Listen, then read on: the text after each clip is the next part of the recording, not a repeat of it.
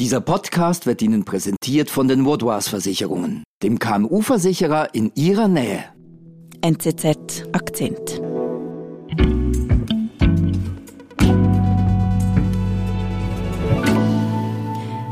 Markus, was für ein Wochenende. Es hagelte Push-Nachrichten zu Russland. Ich nehme an, bei dir wird es zigfach höher gewesen sein.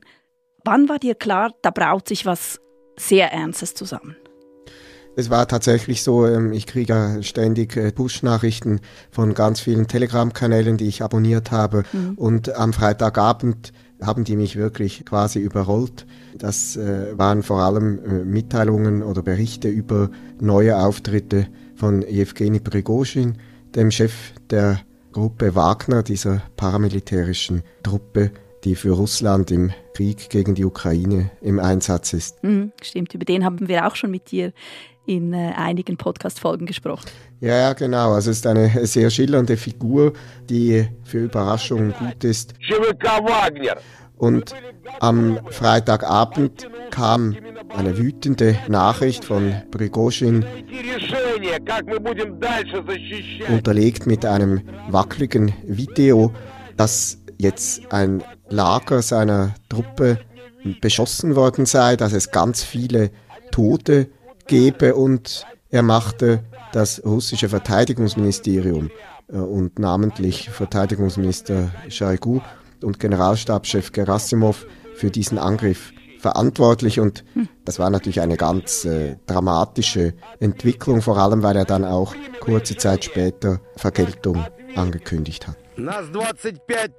Okay, was heißt das? Er sagt, wir sammeln uns jetzt, wir sind 25.000 und wir marschieren auf Rostov am Don. Das ist eine südrussische Millionenstadt, relativ nah an der Grenze zur Ukraine und auch der Standort des südlichen Militärbezirks Russlands und von dort aus wird eigentlich äh, der Krieg in der Ukraine gesteuert. Und er nannte das einen Marsch für Gerechtigkeit. Und in diesem Moment war mir eigentlich klar, das ist jetzt nicht einfach nur eine neue Episode in diesem Streit zwischen Prigozhin und dem Moskauer Verteidigungsministerium, sondern es nimmt eine ganz andere neue Qualität an, ganz schwere Vorwürfe und quasi dieser Aufruf zum bewaffneten Aufstand. Seit Monaten spitzt sich der Machtkampf zwischen dem Chef der Wagner-Truppen und der russischen Armeeführung zu. Am Wochenende hat Jewgeni Prigoschin sogar den bewaffneten Aufstand gewagt. Russland-Korrespondent Markus Ackeret über 24 äußerst angespannte Stunden. Ich bin Marlene Oehler. Also Prigozhin droht mit bewaffnetem Aufstand. Markus, das ist schon sehr beunruhigend. Konntest du denn da überhaupt einschlafen am Freitagabend? Ja, natürlich war das sehr beunruhigend und irgendwie aufregend. Mhm. Es wurde dann auch kurz bevor ich ins Bett ging bekannt, dass ein äh, Strafverfahren eingeleitet wurde gegen Prigozhin und zwar wegen Organisation eines bewaffneten Aufstands. Darauf äh, stehen 12 bis 20 Jahre Haft und mhm. da war dann auch klar, da ändert sich etwas Grundlegendes, vor allem weil der Inlandgeheimdienst der FSB auch dann noch eine Meldung verbreitete, wo er eben vor so einer Art Bürgerkriegssituation warnte. Mhm. Okay, hattest du in dem Moment denn schon das Gefühl, da braut sich ein militärischer Aufstand zusammen, ein, ein Putsch? Nein, das war noch schwer einschätzbar, aber es war einfach klar, dass Prigozhin seine Unantastbarkeit verloren hat mhm. und dass er definitiv eine rote Linie überschritten hat und dass da alles jetzt auf Konfrontation ist. Mhm. Und ich bin eben dann doch trotzdem schlafen gegangen, aber auch in der Nacht wieder aufgewacht und habe zwischendurch auf dem Mobiltelefon die neuen Meldungen gelesen und dann bin ich dann früh aufgestanden. Mhm. Also es war keine sehr ruhige, entspannte Nacht. Nein, um, um kurz nach sechs bin ich dann aufgestanden und, und setzte mich dann gleich im Pyjama an den Schreibtisch und habe mich informiert über die Lage nochmal mhm. und dann angefangen zu schreiben. Mhm. Und es kamen dann ständig Push-Nachrichten von Telegram, wirklich so alle 30 Sekunden mhm. mit neuen Videos und Audios, Informationen aus Rostov am Don, wo eben Bilder gezeigt wurden, wieder die Truppen einfahren, sich aufstellen. Mhm. Und dann um 7.30 Uhr kam eigentlich das Video, das mich ganz besonders frappiert hat. Mhm. Was war da? Das zeigt eine Szene, da betritt äh, Prigozhin den Innenhof des Sitzes der, des südlichen Militärbezirks in Rostov. Und er ist in voller Montur und schreitet dann zu so einem Unterstand. Man sieht ihn dann als nächstes äh, eigentlich da sitzen zwischen zwei Männern, die ebenfalls in Kampfanzügen sind und etwas ratlos bleiben. Der eine ist äh, Yunus Bekiev Kurov, das ist einer der stellvertretenden Verteidigungsminister Russlands. Und der andere ist Wladimir Alexejew, das ist auch ein hoher Offizier, das ist der stellvertretende Leiter des äh, Militärgeheimdienstes.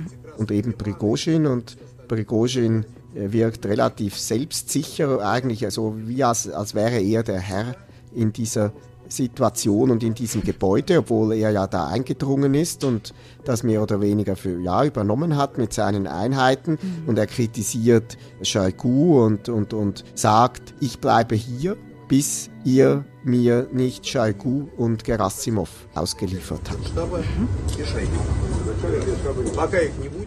Also Prigozhin fordert, dass der Verteidig ihm der Verteidigungsminister ausgeliefert wird. Was, was heißt das denn genau? Ja, er sagte früher schon, er will die Schande beenden, die Shoigu und äh, der Generalstabschef Gerasimov über die russische Armee und Russlands Kriegsführung in, der Ukraine und überhaupt über Russland gebracht haben. Und mhm. deshalb will er sie ja, in, in, in Gewahrsam nehmen und was er da mit ihnen vorhat, das weiß ich auch nicht. In früheren Fällen hat er auch schon davon gesprochen, die müssten eigentlich erschossen werden, aber das, das weiß man nicht, was er da vorhatte mit denen. Mhm. Und wenn das nicht geschehe, dann werde Wagner nach Moskau ziehen und alles vernichten, was sich der Truppe in den Weg stellt. Mhm. Okay, das sind ziemlich martialische Töne, die er da anschlägt. Er droht eigentlich unverhohlen mit Staatsstreich.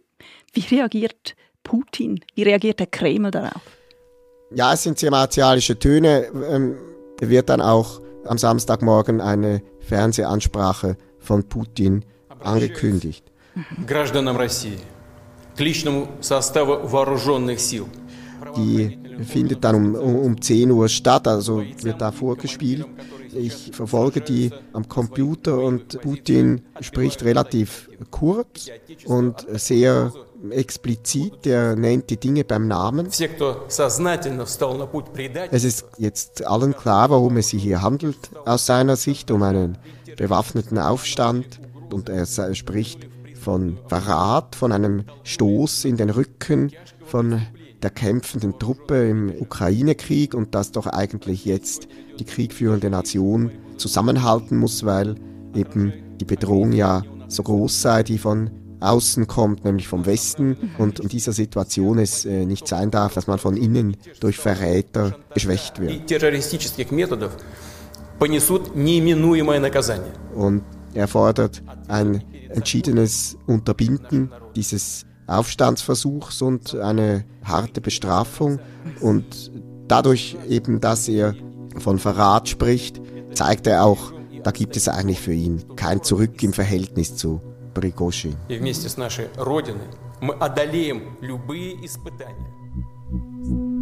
Wir sind gleich zurück. Um ihre Geschäftstätigkeit und ihre Mitarbeitenden zu schützen, braucht es vorab eine fundierte Risikoanalyse. Mit den Vaudois Versicherungen steht Ihnen eine Partnerin zur Seite, die mit Ihnen maßgeschneiderte und flexible Versicherungslösungen findet. So können Sie sich auf Ihr Kerngeschäft konzentrieren und Ihren Unternehmergeist frei entfalten.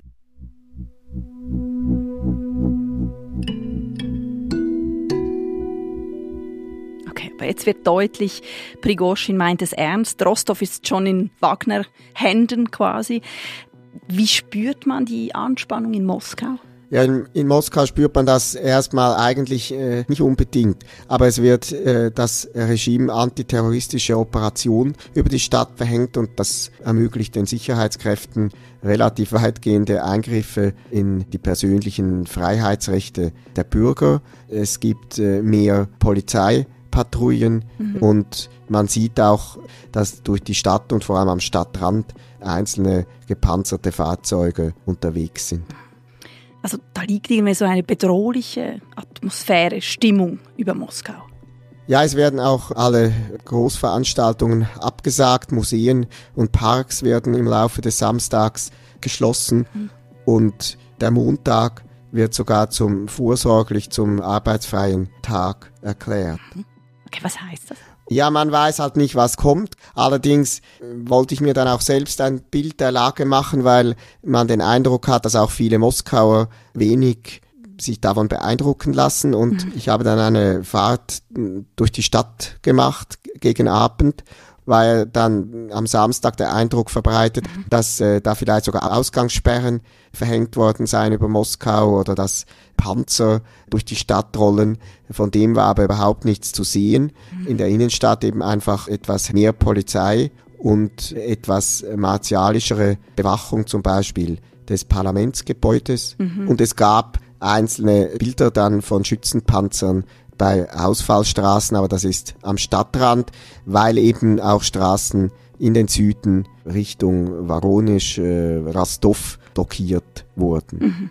Also Markus, auf deiner abendlichen Spazierfahrt ist die Angst nicht wirklich spürbar in den Straßen. Aber hat die Regierung in Moskau, der Kreml, Putin nicht damit gerechnet, dass die Wagner-Truppen kommen? Oder war das völlig abwegig?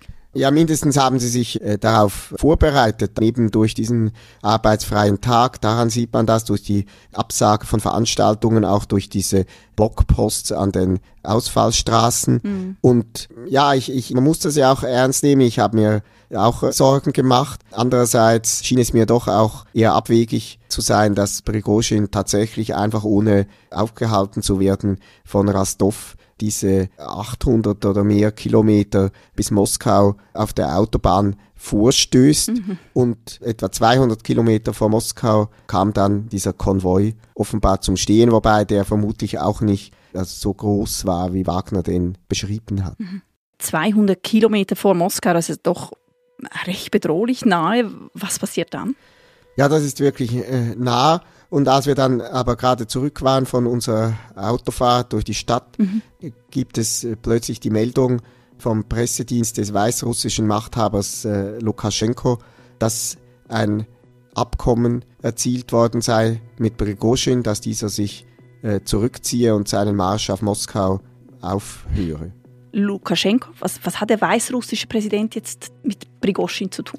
Ja, Lukaschenko ist, kennt Prigozhin auch schon lange und er hat sich äh, offenbar, wie der Kreml dann später sagt, als Vermittler angeboten. Mhm. Lukaschenko ist so quasi der Garant dieser äh, Lösung und die sieht so aus, dass Prigozhin seinen Marsch auf Moskau abbricht, dass sich die Wagner-Einheiten wieder in ihre Lager zurückziehen, dass sie straffrei ausgehen und dass Prigozhin freies Geleit bekommt, um quasi ins Exil nach Weißrussland zu gehen. Okay, also irgendwie Entwarnung oder wie, wie hast du das interpretiert in dem Moment? Ja, natürlich habe ich das als Entwarnung verstanden, aber ich war auch verwirrt, weil das alles sehr unwirklich mhm. erschien. Am Morgen hatte Putin noch gesagt, das ist Hochverrat und das muss mit der Härte des Gesetzes bestraft und äh, unterbunden werden. Mhm. Und, und Prigozhin hat ja auch die Entscheidung zu diesem bewaffneten Aufstand war so gravierend, dass es dann doch bizarr anmutete, dass er dann plötzlich einfach umdreht. Mhm. Aber er bestätigte es dann auch in einer neuen Audionachricht und sagte, dass er kein weiteres Blut vergießen wolle und dass er die Verantwortung äh, wahrnehmen wolle, diese Situation äh, zu entschärfen.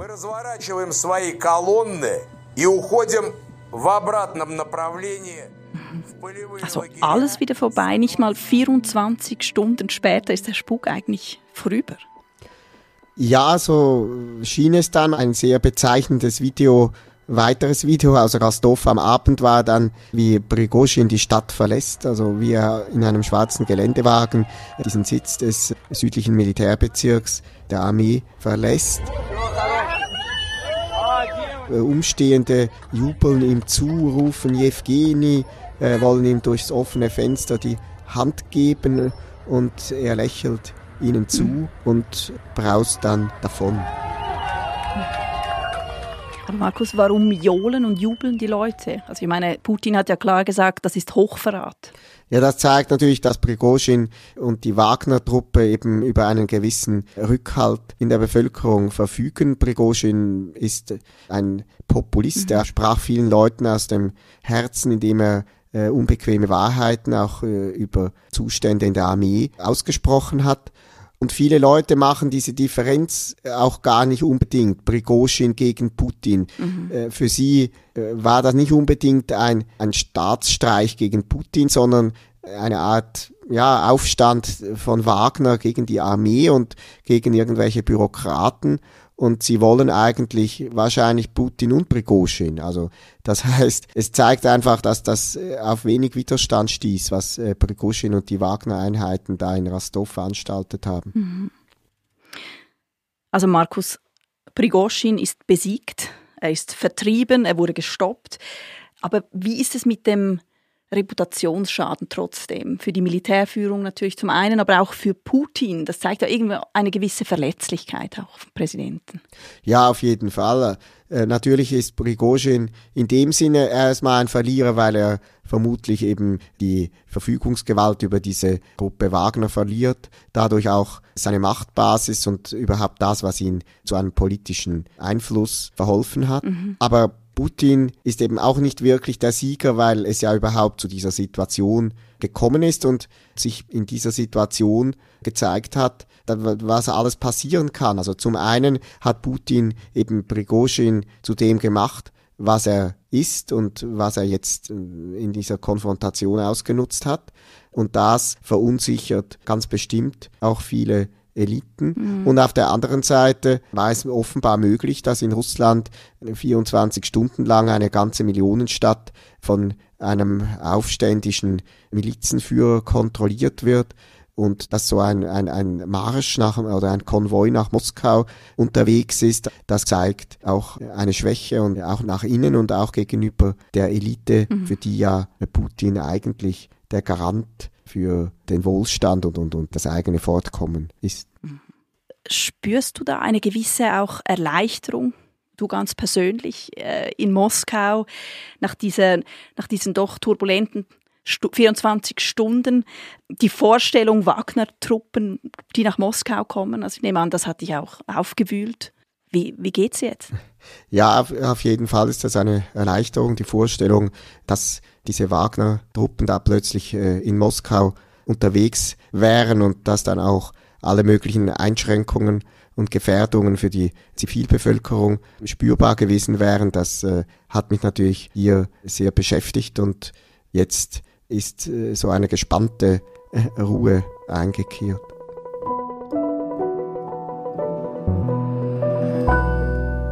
Lieber Markus, hoffen wir, dass es so bleibt. Ich danke dir vielmals und liebe Grüße nach Moskau. Vielen Dank. Das war unser Akzent. Produzent dieser Folge ist Sebastian Panholzer. Ich bin Marlene Oehler. Bis bald.